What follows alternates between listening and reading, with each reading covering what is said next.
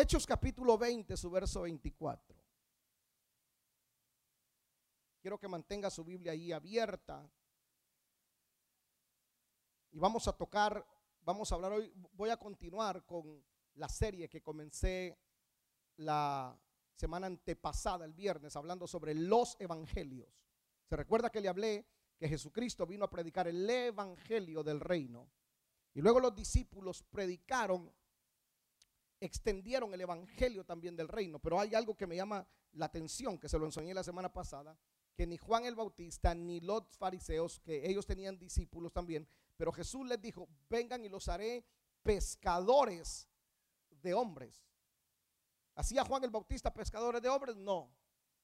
El único que hacía pescadores de hombres era Jesús.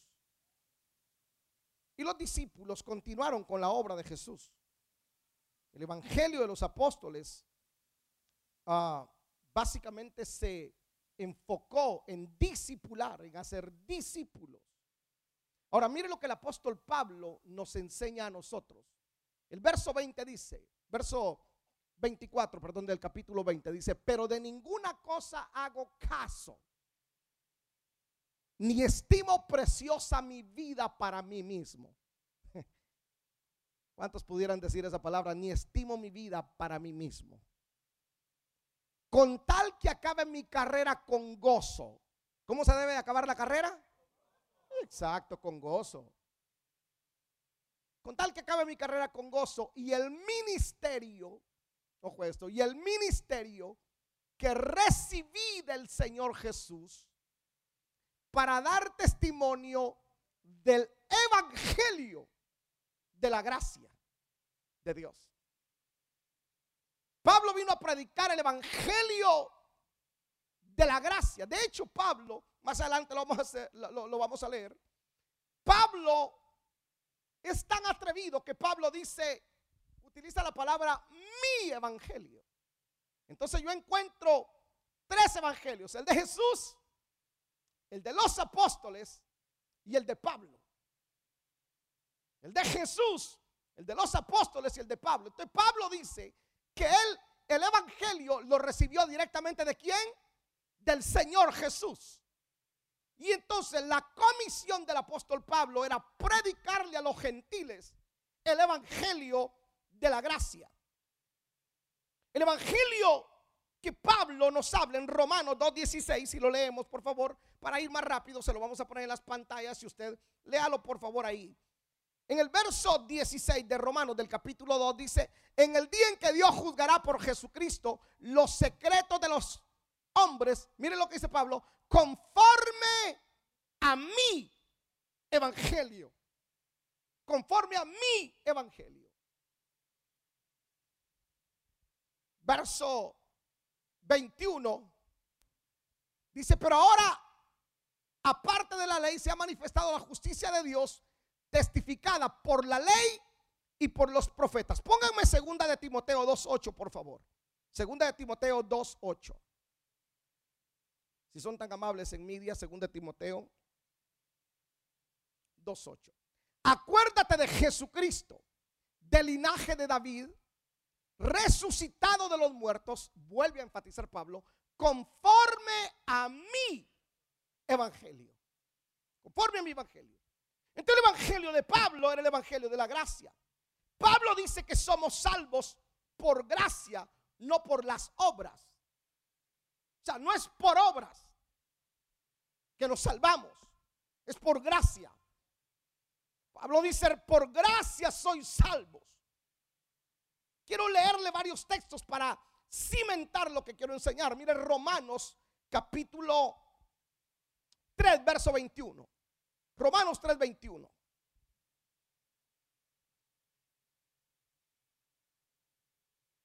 Pero ahora, aparte de la ley, se ha manifestado la justicia de Dios, testificada por la ley y por los profetas. Ahora, para entender esto, el Evangelio de la Gracia, o sea, nosotros, a ver cómo se lo planteo, somos salvos por gracia, ¿estamos de acuerdo? No por las obras. Pero la gracia no es una licencia para pecar. ¿Por qué digo esto? Porque la gente dice, bueno, como estamos en gracia, puedo pecar y me arrepiento y Dios me perdona. La Biblia dice que Dios no tomará por inocente al culpable. O sea, estamos en gracia, pero no puedo utilizar la gracia para, para ofender a Dios, porque el pecado es una ofensa hacia Dios. Si bien es cierto, soy salvo por gracia, pero la gracia no me está habilitando para que yo haga lo que se me da la gana en la noche o en el día y en la noche me arrepienta. Vamos a ir poniendo esta base muy bien. Yo quiero que me acompañe a Romanos capítulo 6. Romanos capítulo 6. Dice, ¿qué pues diremos? ¿Perseveraremos en el pecado para que la gracia abunde? En ninguna manera. Porque los que hemos muerto al pecado, ojo a esto pues, porque los que hemos muerto al pecado, ¿cómo viviremos aún en él? O sea, los que hemos muerto al pecado, todo lo que es pecado ya no nos, si bien es cierto, a la carne lo atrae, pero hay algo en nosotros que inmediatamente lo rechaza. Nosotros en la gracia no podemos vivir, no somos esclavos del pecado. Cristo nos libertó de la esclavitud del pecado, de la muerte y del pecado. Dice la escritura que cuando nosotros estábamos muertos en delitos y pecados, que no vamos a perseverar en el pecado para que la gracia sobreabunde. En el Evangelio de la Gracia, Pablo deja en claro que todos podemos ser salvos tanto judíos como gentiles. Y que de ambos pueblos, dice Efesios 2.11, de ambos, de ambos pueblos, Dios hizo un solo pueblo. Ahora, para que usted entienda los versos de Pablo, Pablo está hablando como un judío, o sea, Pablo no dejó de ser judío. Pablo siguió siendo judío y conocedor de la ley.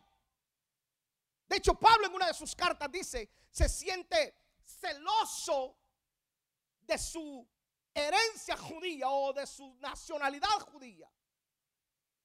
Y no es tampoco que los gentiles vinieron a desplazar a los judíos. No, Pablo dice que nosotros fuimos injertados en el árbol.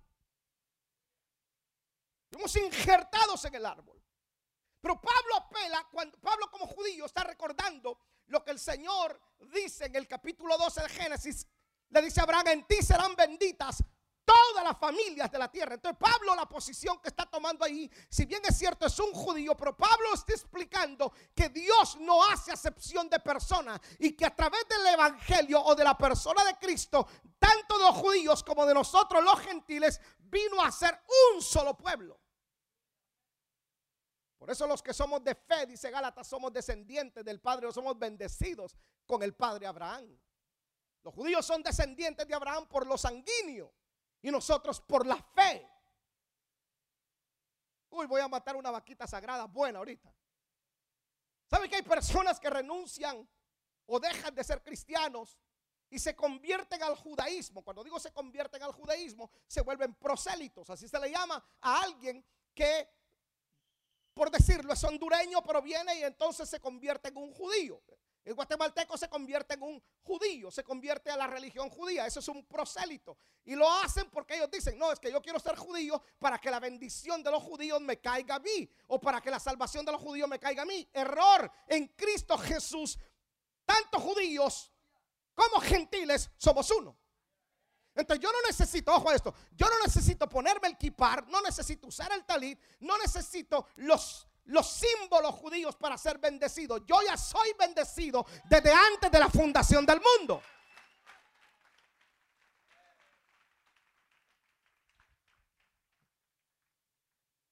Ahora, ¿dónde comienza el Evangelio de la Gracia? El Evangelio de la Gracia comienza después de la crucifixión de Cristo. De la cruz para acá comienza el Evangelio de la Gracia. De la cruz hacia atrás era la dispensación de la ley. Nosotros estamos en la sexta dispensación. La historia de la humanidad está regida por dispensaciones. Está la dispensación de la, de la promesa, está la dispensación de la inocencia en el jardín. Luego está la dispensación de la conciencia después del jardín. Luego está la dispensación del gobierno humano en el tiempo de Noé. Luego está la dispensación de la promesa en Abraham, la dispensación de la ley, la quinta, y luego la sexta dispensación es la nuestra, la gracia. Entonces podemos decir que Cristo, Cristo, a ver si digo esto, Cristo no estuvo en el tiempo de la gracia, sino en el tiempo de la ley. Cristo dijo, yo no he venido a abrogar la ley, sino he venido a cumplirla. Ahora, mire qué impresionante pues. Conforme a la ley, literalmente nadie podría ser salvo. Porque el Señor le da los diez mandamientos a Israel. Y ellos podían cumplir nueve. Pero si fallaban uno, de nada les servían los otros nueve. Quedaban presos por la ley por haber transgredido uno de los mandamientos. Viene Cristo y no viene a abrogar la ley, sino que nos viene a abrir un camino nuevo y a enseñarlos, a enseñarnos que hoy no es por obra, sino que es por gracia.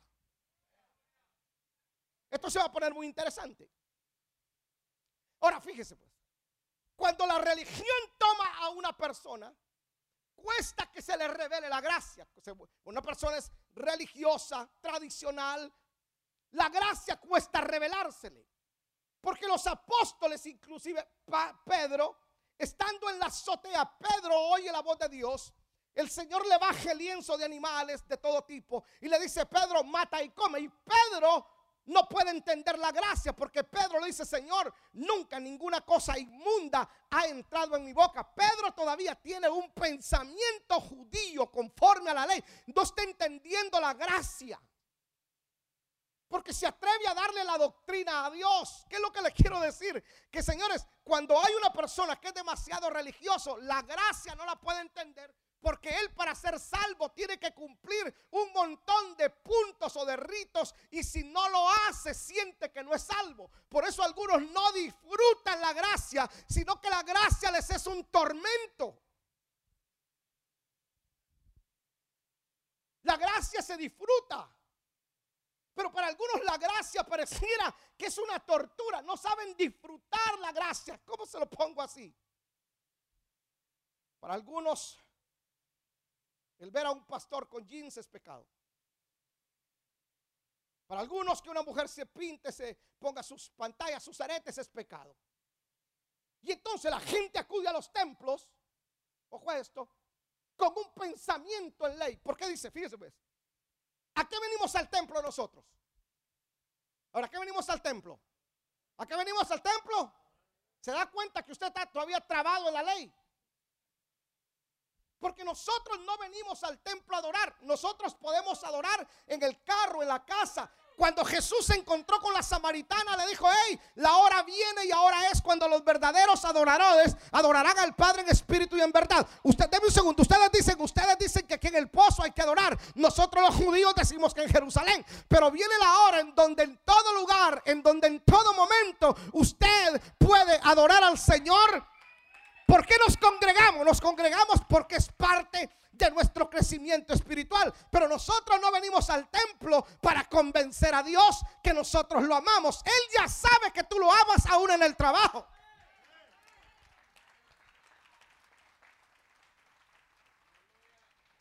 Diga conmigo, es por gracia.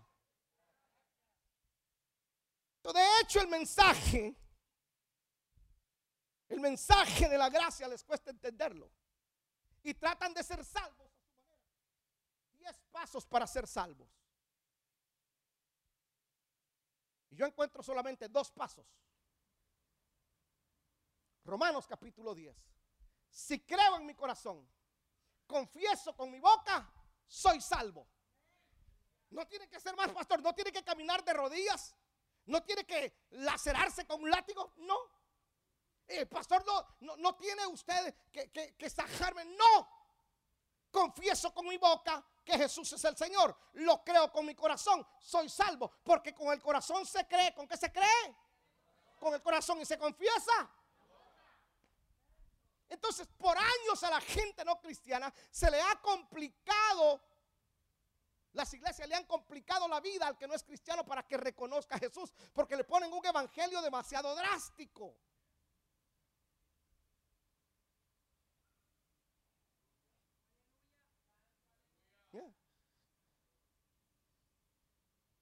Mire, pues, ¿cuántos fueron bailados, pero que les gustó bailar allá en Sin Cristo? ¿Cuántos les gustó bailar? Levanta la mano, no tenga miedo. ¿Te gustó bailar, Maritza? Ok. Eh, Marvin, ¿te gustó bailar? Veniste a la iglesia, inmediatamente dejaste de moverte. Te quedaste quieto. ¿Por qué? Porque te decían que era pecado. Pero entonces tenemos un problema. David dice, ¿has cambiado mi lamento? ¿En qué?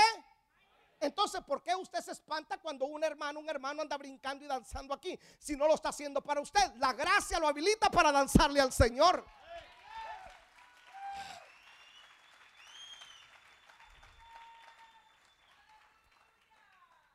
El mensaje de la gracia algunos no lo comprenden porque su religiosidad, su legalismo no lo deja entender la gracia del Evangelio.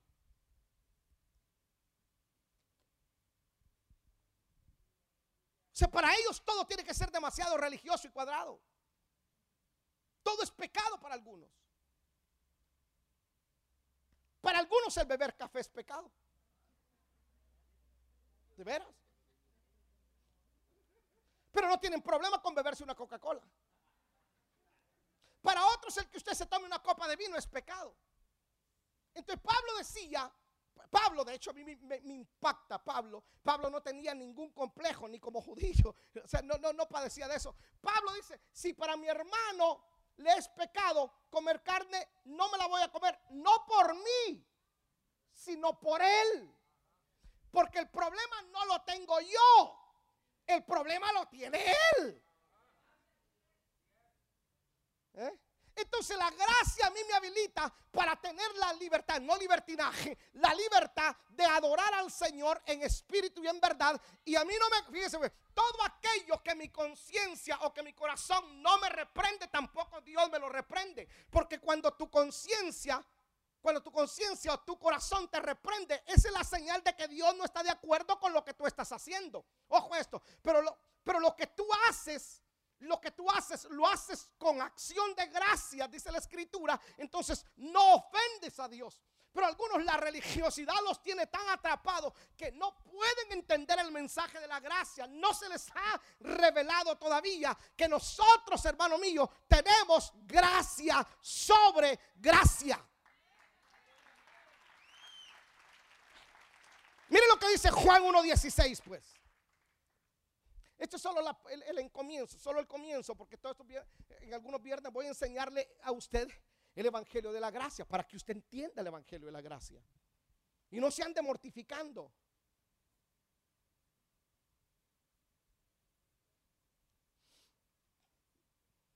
Una persona vino a la iglesia y entonces me dice lo siguiente. Todo está bonito. Todo está lindo. Lo único que no me gusta, me dice es que veo muchas mujeres con pantalón. Y yo entendí lo que me estaba diciendo. Yo le dije, espérese que venga el frío y platicamos.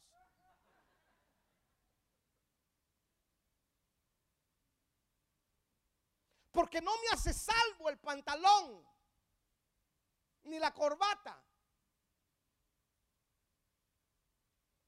Juan 1.16 dice, porque de su plenitud tomamos todos. Lea, ¿qué dice? A ver, ¿qué es lo que tenemos? Gracia sobre gracia. ¿Qué es gracia sobre gracia? Mire, tener gracia sobre gracia es saber que Él me ama no porque me lo merezca. Él me ama porque a Él le dio la regalada gana amarme. Él me ama no porque yo me lo merezca, sino porque a Él le dio la gana amarme. Yo no tengo que hacer un esfuerzo para que Él me ame. Él me ama. Desde antes que naciera, desde antes de la fundación del mundo, te conocí. Cuando estabas en el vientre de tu madre, te escogí y te di por profeta a las naciones. Él te ama. Antes de que tú nacieras, ya te amaba. Eso no lo puede entender un religioso porque él piensa que Dios lo ama más cuando ora más. No, Dios te ama. No te ama más porque ores más, ni te ama menos porque ores menos. Este pastor no tengo que orar. No, por supuesto que debes orar. Pero no es que tú con la oración vas a provocar que Dios te ame más.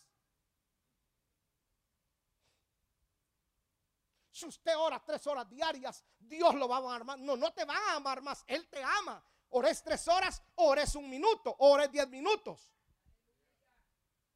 Él me ama más cuando no fallo todos los domingos al culto. Y que hay algunas veces que por A o B cosa, por, por alguna emergencia, no te pudiste congregar ese día en la iglesia, no veniste. ¿Dejó de amarte Dios? ¿Ah? Entonces tú no puedes torcerle la mano a Dios y obligarlo a que Él te ame con tus largas oraciones. Ah, no, Él decidió amarte a ti primero. Tú no lo amaste a Él. Él le plació amarte a ti.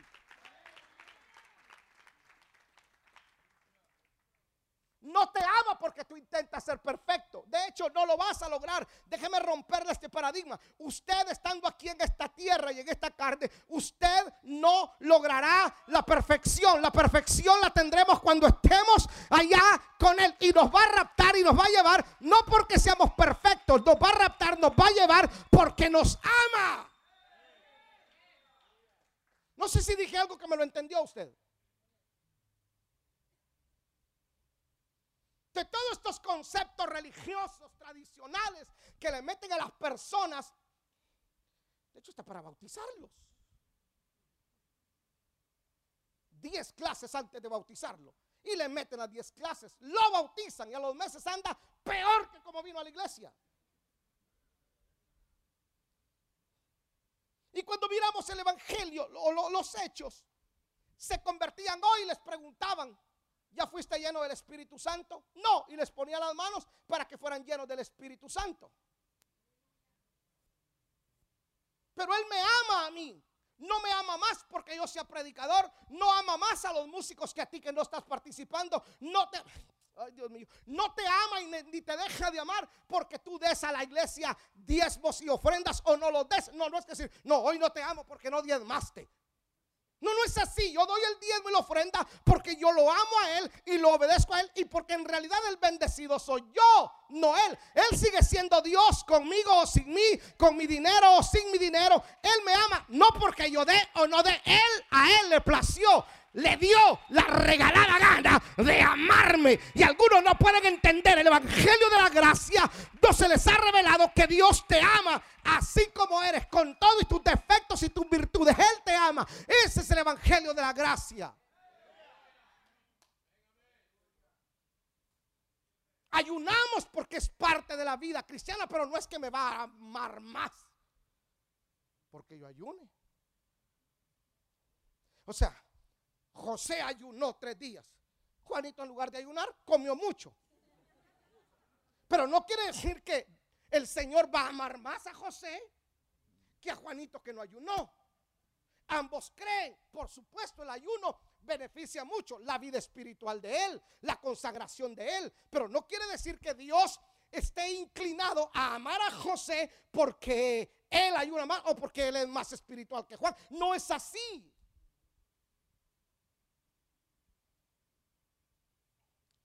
¿You me comprende? Es para los que no hablan español.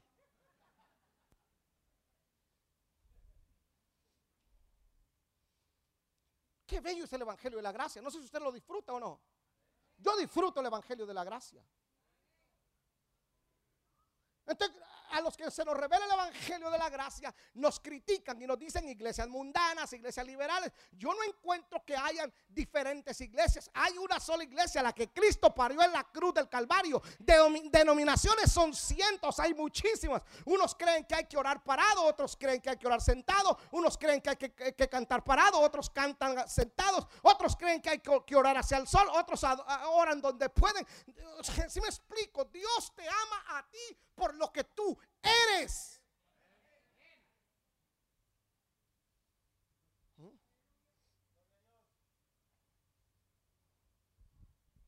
Día conmigo Evangelio de la Gracia.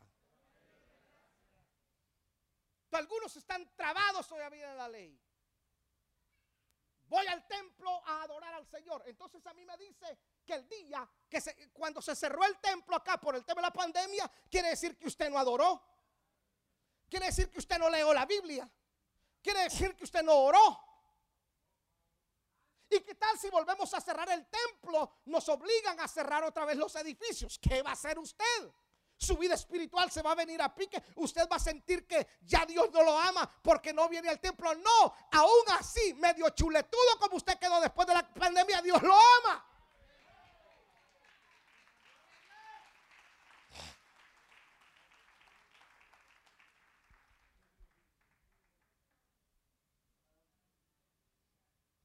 ¿O no dice la escritura que Él no hace acepción de personas? Perdone, ¿el Señor ama solo a los evangélicos o ama a todos? ¿Ama al borracho? ¿Ama al drogo? ¿Ama al homosexual? No está de acuerdo con su pecado, es otra cosa. Pero de que lo ama, lo ama. La religión a nosotros la religión nos embota el cerebro y a nosotros nos hace creer que somos nosotros, a ver cómo le dije, catadores de quienes son salvos. Aquel es salvo porque hace esto. No, aquel no es salvo. ¿Quién nos dio a nosotros ese derecho de decir quién es salvo y quién no es salvo? ¿Quién nos avaló a nosotros para andar vendiendo salvaciones a todo mundo? Porque de tal manera amó Dios al no solo a los evangélicos, amó al mundo.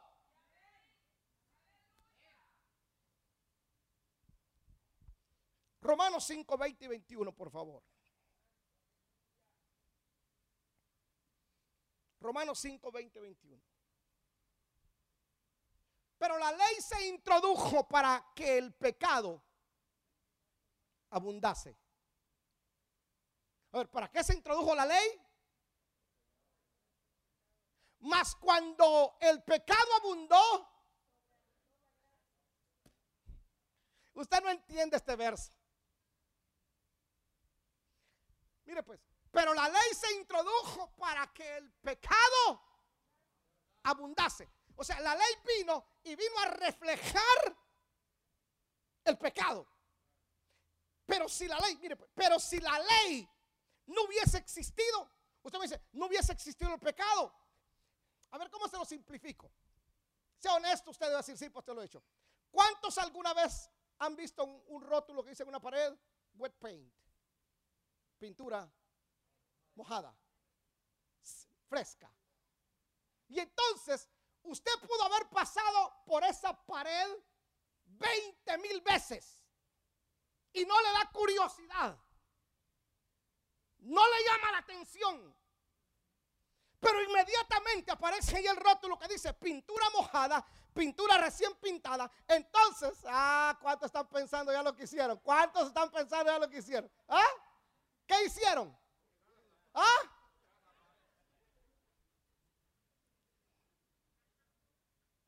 Ay, si estabas. Pero es la pared que usted pasó ahí chorrocientas veces, pero como no tenía el rótulo de wet paint, usted no tocó. Lo mismo sucedía con la ley. No adulterarás. Pero entonces la gente, la ley vino a exhibir en realidad lo que era pecado. Pero donde abundó el pecado, sobre abundó la gracia.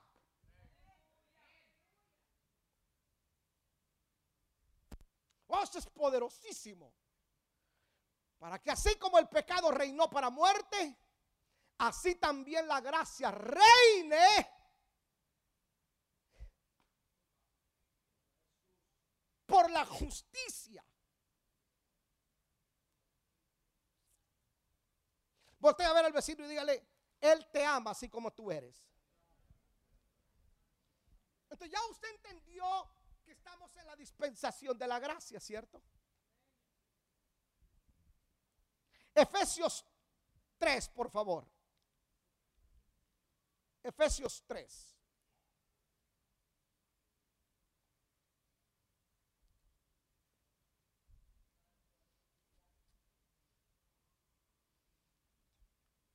Por esta causa yo, Pablo, prisionero de Cristo Jesús, por vosotros los gentiles. Si es que habéis oído la administración de la gracia de Dios, que me fue dada para vosotros. Que por revelación me fue declarado el misterio como antes lo he escrito brevemente. perdone, ¿cómo fue que Pablo recibió el mensaje de la gracia?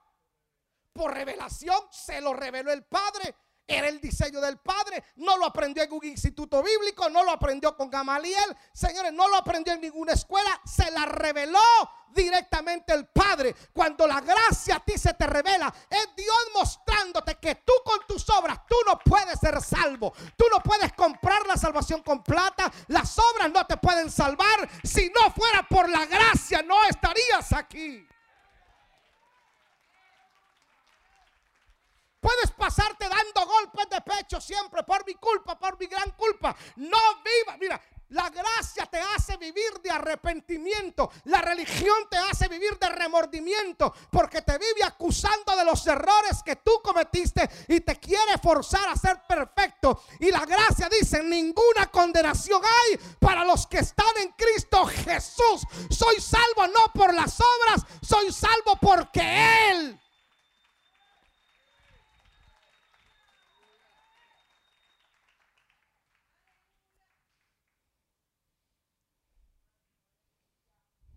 Entonces la gracia, ¿qué es? Es una época, un periodo dado por Dios para el cuerpo de Cristo, para que el cuerpo se desarrolle hasta que todos lleguemos a la plenitud de Cristo. Es ese periodo de tiempo, es esa época para que el cuerpo de Cristo crezca hasta llegar a la plenitud del varón perfecto a la medida de Cristo. Pero la gracia es una visión celestial. No es un invento del hombre. O sea, cada vez que el hombre ha intentado dominar la gracia, termina confundiendo a demasiadas personas. Porque no es un invento, no, no, no, no debemos jugar con la gracia.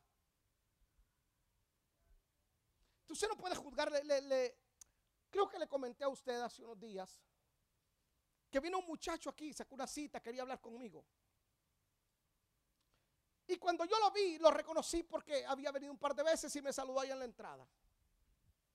Con lo que le voy a contar, no le estoy diciendo a usted, hágalo.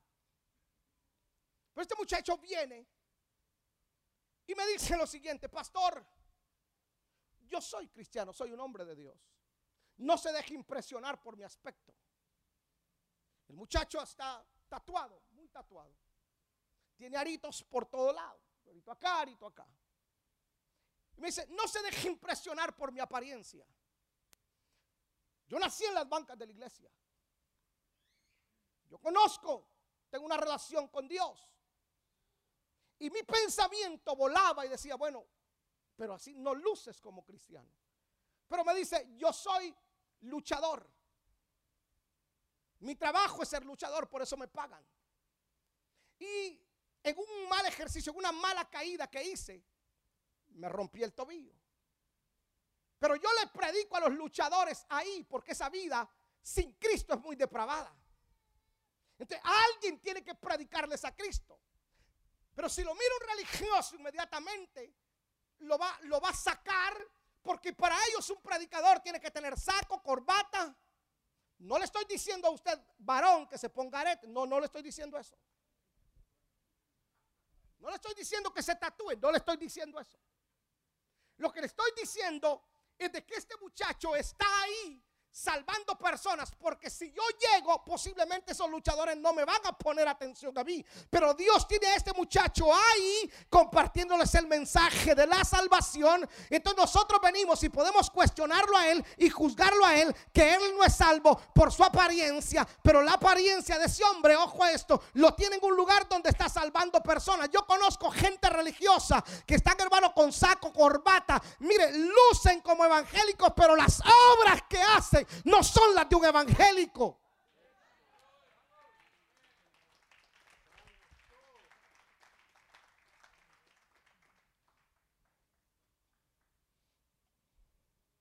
Él está salvando personas ahí en la lucha.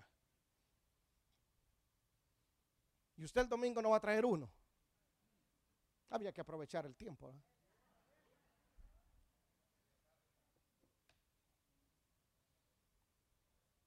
Entonces la gracia es una visión celestial, es una idea divina. No es del hombre. No te la van a enseñar en, en una universidad teológica. No, eso se recibe por gracia. Somos salvos por gracias. Puedes conocerte toda la Biblia de pasta a pasta y aún todavía no tener la revelación de la gracia. Porque hay algunos que les cuesta entender las sagradas escrituras.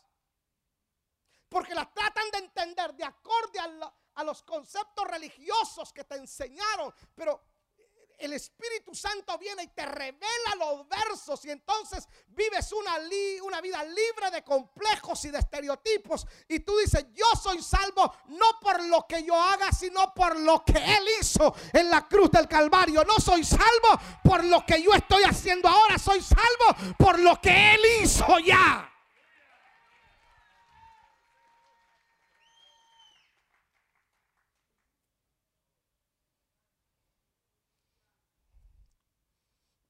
Solo le estoy poniendo la plataforma de lo que va a ser varios mensajes para que usted se le revele la gracia y deje de vivir con culpa.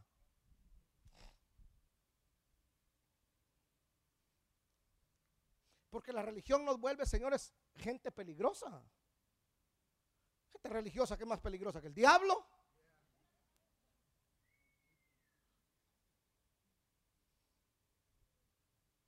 El que cae, somos el único ejército que mata a los caídos. Alguien cayó, se apartó de la iglesia. Inmediatamente le buscamos la razón por la cual no es salvo. Yo le tengo más miedo a un religioso que se toma el derecho de decir quién es salvo y quién no es salvo y no al diablo. El diablo es un enemigo vencido. Y al diablo lo reprendo y se larga pero a un religioso, que dicho sea de paso es mi hermano, si lo reprendo, me pega. Me demanda.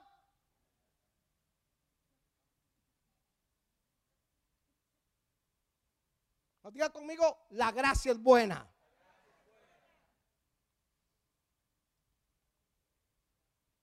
Lea la parábola del hijo pródigo, usted va a encontrar ahí la gracia reflejada. Y también va a encontrar a los religiosos que son como el hermano mayor. ¿Quién cree que sacó al hermano mayor, al, al pródigo de la casa? ¿No fue el papá? El mayor.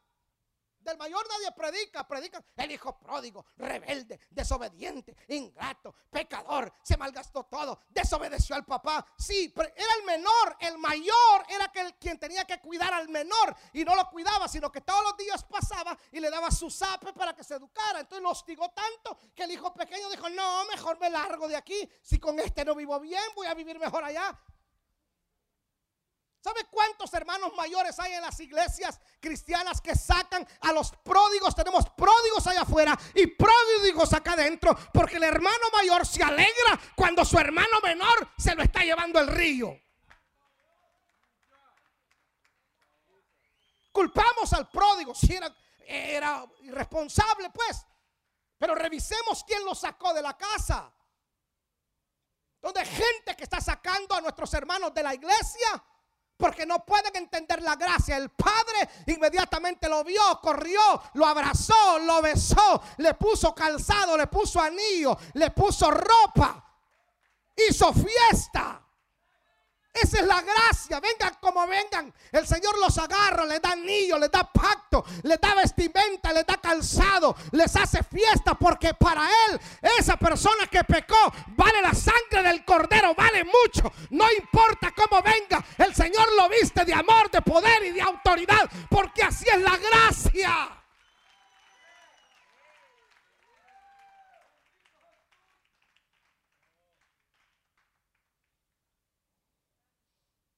Hay gente que vive en esclavos. No pueden disfrutar del evangelio, de la religión, que ustedes viven escondiéndose.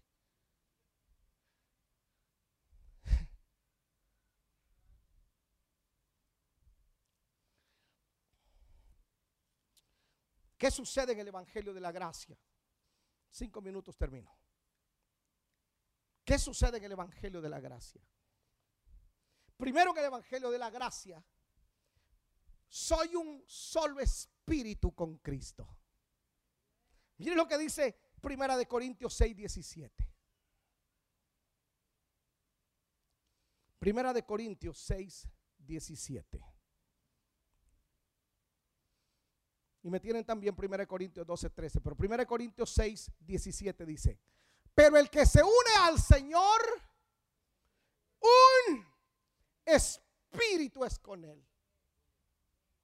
Acepté a Cristo en mi corazón, inmediatamente me convierto en un espíritu con Cristo.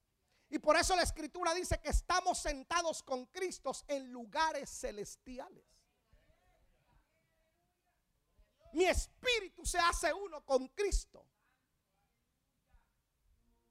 La gracia me hace ser uno con Jesús. La gracia me hace ser hermano de Jesús, dice el libro de Hebreos. Y me convierto en un espíritu con Él. Cuando a ti te están diciendo cristiano, lo que te están diciendo es Cristo pequeño. Porque Cristo vive en ti. La gracia te hace a ti ser uno con Él. Por eso la escritura dice, separado de mí, nada podéis hacer. Porque soy un espíritu con Cristo por medio del Evangelio de la gracia. Por eso los fariseos no podían entender porque para ellos la mente religiosa cuadrada tenían que hacer demasiados ritos para poder ser salvos. Cristo cambia todo y entonces muestra que para acercarse al Padre solamente hay que creer en el Hijo. Si recibo al Hijo, recibo al Padre. Y entonces cuando recibo al Hijo, me convierto en un espíritu con Él. Por eso la Escritura dice a los suyos vino, mas los suyos no le recibieron. Pero a todos los que le recibieron, le dio el derecho, la potestad de ser llamados no religiosos, no cristianos, no evangélicos, no bautistas, no pentecostales. Le dio el derecho de ser llamados hijos de Dios. Y si somos hijos de Dios, somos coherederos con Cristo. ¿Por qué? Porque la gracia me hace a mí ser hijo también de Dios. Vamos, yo hubiera aplaudido mejor eso.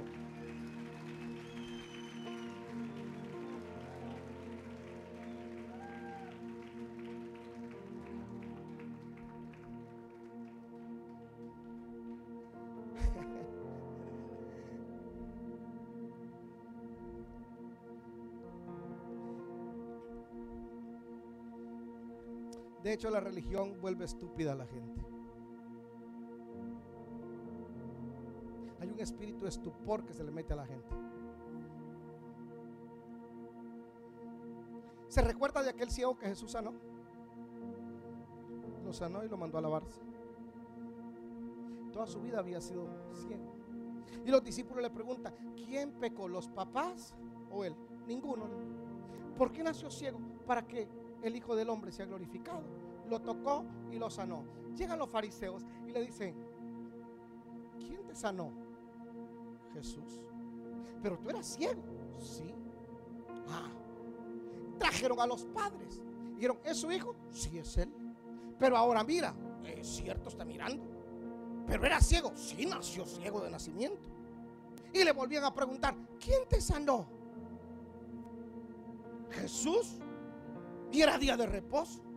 Y entonces escuche, yo cada vez que leo ese pasaje, me da como, como, reírme, o sea, digo, pero qué tontos. Le preguntan, pero óyeme, pero el que te sanó es pecador. Y le dice, si es pecador, no lo sé. Lo único que sé que yo era ciego y ahora veo, lo que importa es lo que Él hizo. Si ustedes dicen que es pecador, ese es asunto suyo con Él. Pero yo ahora puedo ver, nadie puede hacer las obras que te hace si Dios no está con Él. Vamos, por eso me encanta el Evangelio de la Gracia.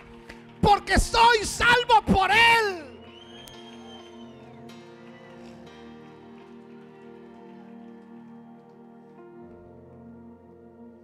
Segundo, la gracia me coloca en su cuerpo, soy bautizado por el Espíritu Santo.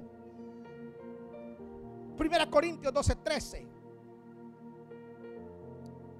Porque por un solo espíritu fuimos todos bautizados en un cuerpo. Sean judíos, griegos, sean esclavos o libres. Y a todos se nos dio el beber de un mismo espíritu. La gracia me hace a mí ser portador del Espíritu, ser bautizado en el Espíritu Santo.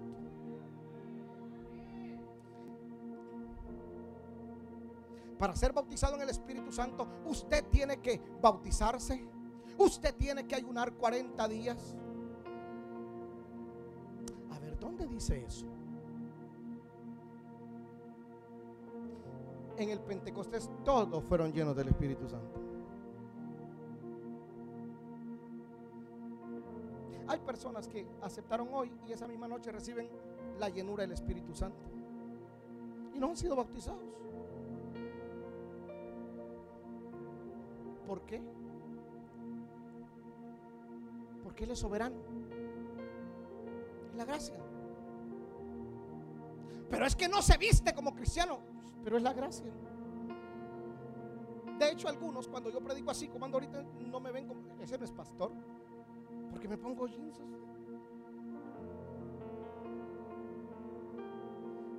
Ya cuando tú vas llegando a los 50, no quieres aceptar la realidad. De alguna manera, uno hay que ir aparentando que somos chavos rucos.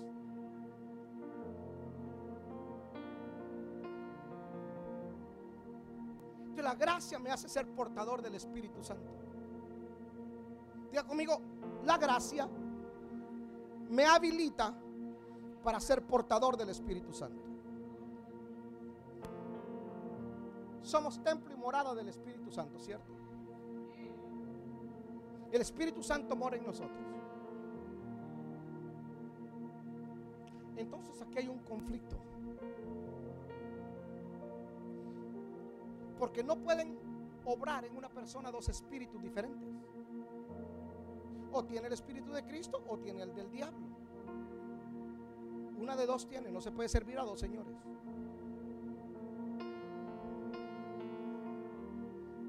La gracia, reconociendo a Jesús como Salvador, me hace templo y morada, tabernáculo. Soy el tabernáculo donde desciende, donde habita la gloria.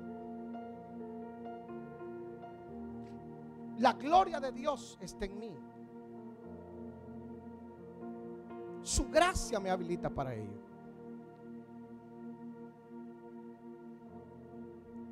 Tengo que vestir de esta manera. Él me escogió y metió su espíritu en mí, en usted. Entonces el enemigo no puede poseerte porque no sos pertenencia de él. Porque el Espíritu de Dios está dentro de ti. Por su gracia. Entonces, cuando a alguno no se les revela la gracia, ellos consideran que solo aquí en el templo pueden sentir la unción. No, usted puede sentir la unción bañándose, trabajando en un restaurante. Y usted siente la unción. Le prometo yo he sentido la unción tan fuerte en mí, aun cuando estoy comiendo con otra persona. Dormido, dormido, mi cuerpo tirado en cama dormido. He sentido como el amor de Jesús me abraza. Siento su presencia. Dormido, literalmente algunas veces dormido, me despierto hablando lenguas. Pero no es en la iglesia, pastor. Es que yo soy la iglesia.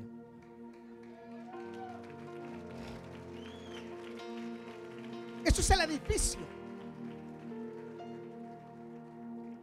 Se va, se, se demuele, un terremoto pasa, lo que sea, se cae. Se fue la presencia porque el templo se deshizo. No, esto es solamente el lugar donde nos congregamos. Pero este es el verdadero edificio.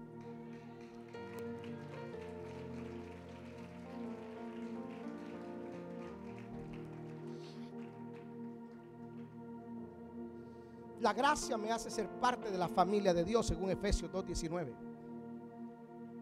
Soy miembro de la familia de Dios, por su gracia.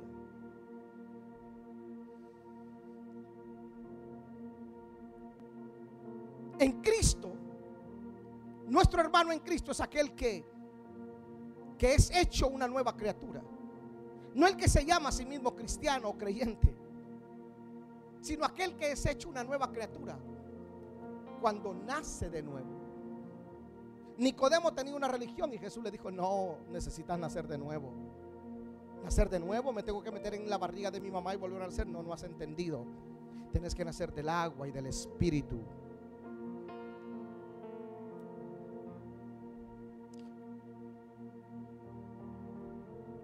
La gracia te introduce al seno de la familia de Dios. No es que un cristiano no peque, pero cuando por A o B circunstancia peca, inmediatamente hay algo ahí adentro. Algunos le llaman conciencia, la Biblia lo llama Espíritu Santo.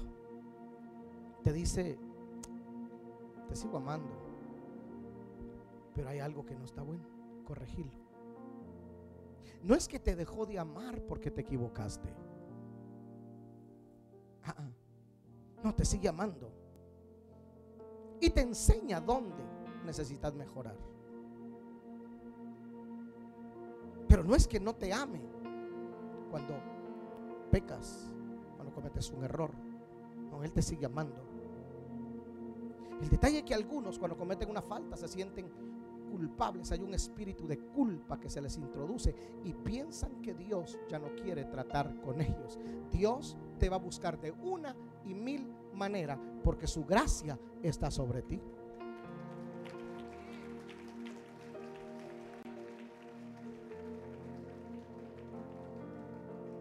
Levante sus manitas. Y recibe el amor del Padre. Recibe el amor del Padre. Su gracia te atrapó. Ahora eres coheredero con Cristo. Su gracia está sobre ti. Pastor, ¿qué debo de hacer para ser salvo? Tú que vienes por primera vez. Sencillo, pedirle perdón.